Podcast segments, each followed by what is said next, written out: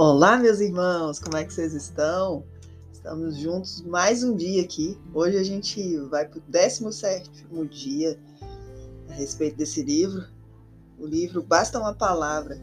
Esse livro que traz para nós a clarificação da palavra de Deus para cada um de nós, dentro do nosso coração.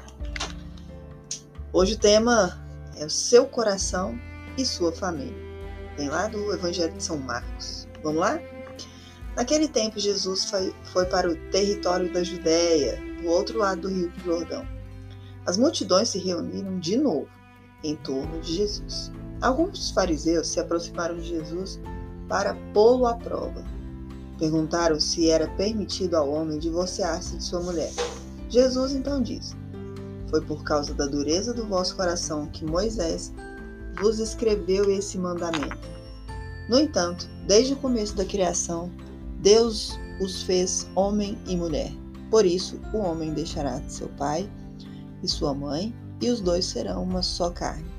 Portanto, o que Deus uniu, o homem não separa. Marcos 10, 1, 12. A visão de Jesus a respeito do casamento é bem clara. Os benefícios de um matrimônio só podem realmente ser realmente aproveitados se incluírem em si mesmo o desejo da fidelidade até a morte. O Senhor nos alerta nesse Evangelho a respeito do, do motivo que pode levar à dissolução de uma família, a dureza do coração. Como estamos cultivando aquilo que um dia plantamos em nosso coração?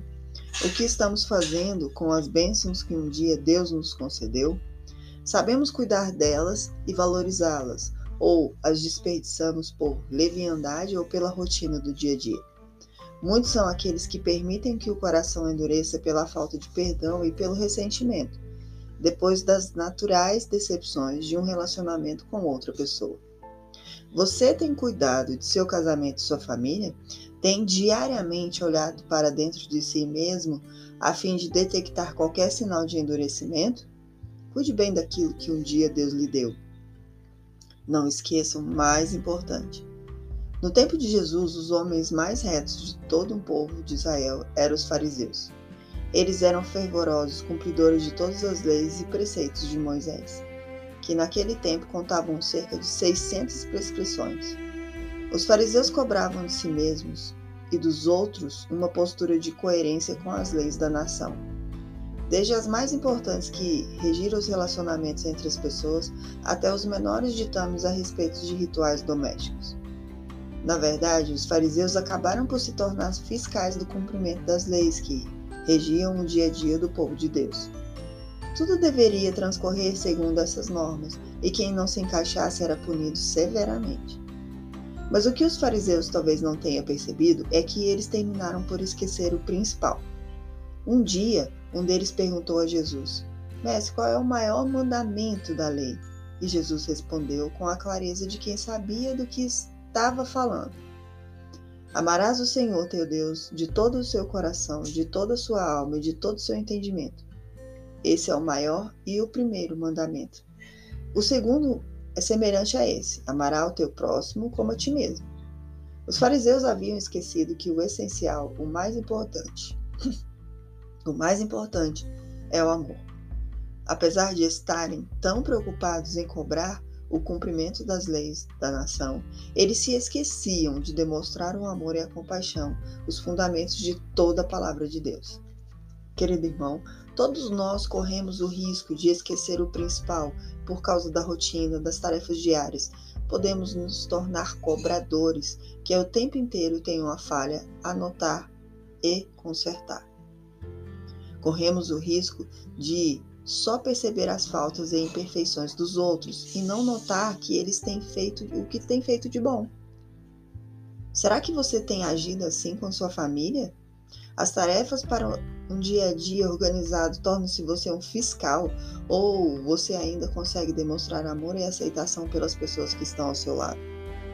Qual foi a última vez que você disse uma palavra de estímulo, encorajamento ao seu esposo, esposa, filhos, pais? Lembre-se de que o mais importante é demonstrar amor e compaixão, e isso pode ser feito até nos momentos em que você precisa tomar atitudes para organizar a vida doméstica, por exemplo. Vamos orar, meus irmãos? Pedindo ao Senhor que dê a você sabedoria para dizer palavras que dê para nós, na verdade. Sabedoria para dizer palavras que ajudem os outros a dar o seu melhor, sentindo-se amados e aceitos? Pai querido, desejo cultivar com cuidado e amor a grande bênção que me deste. Minha família. Agradeço por ela, que tenho e peço ao Senhor a graça de demonstrar a eles amor e compaixão, mesmo nas horas em que preciso expor meus sentimentos e pensamentos a respeito daquilo que precisa ser mudado. Não quero me tornar simples, fiscal, reclamando eternamente das coisas que não acontecem e contento. Há contento, mas desejo ter palavras de incentivo e encorajamento para que todos se sintam amados e aceitos ao meu lado. Pai, perdoa-me se tenho oprimido meus familiares com palavras amargas e recriminatórias. Desejo ser uma bênção para minha família no dia de hoje, ajudando-os a experimentar o amor do Senhor. Abençoa-me para isso. Pai, em nome de Jesus. Amém. Uau! Quantos de nós, né, estamos aqui incorrendo nesse risco de sermos os fiscais de nossa família? Esquecermos o nosso papel de mãe, pai, e, de uma certa forma, se tornar um carrasco da nossa família e às vezes de nós mesmos, por uma postura que assumimos para achar que, por achar que devemos ter essa postura para sermos exemplo, modelo Aceite o amor em seu coração, meu irmão. Aceite e atenda a todos à sua volta com esse amor. O amor ele é libertador, ele é sublime. Transborde esse amor. Transborde esse amor a todos que estão à sua volta. Deixe-os sentir amados, queridos. Isso sim fará toda a diferença dentro da existência da sua família, dentro da existência do amor entre você e seu companheiro, sua companheira. E assim, fazer, terminamos né, mais uma reflexão e leitura do livro. Hoje, no 17 dia, Seu Coração e Sua Família. Eu espero mesmo que tenha feito muito sentido, pois hoje falamos de um tema onde de tudo sai, Todos nós viemos de uma constituição familiar, mesmo que não tenha sido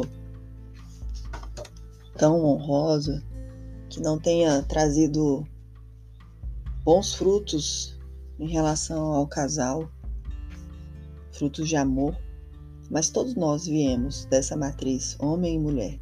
E eu espero que, se o seu modelo não foi tão bom assim, que você consiga fazer o seu modelo porque nós somos seres únicos. Únicos. Não significa que o que deu errado no seu passado você tem que perpetuar no erro. Muito pelo contrário. E assim encerramos. Gratidão. Meu nome é Juliana Guimarães e espero vocês amanhã para o nosso 18º dia juntos. Gratidão.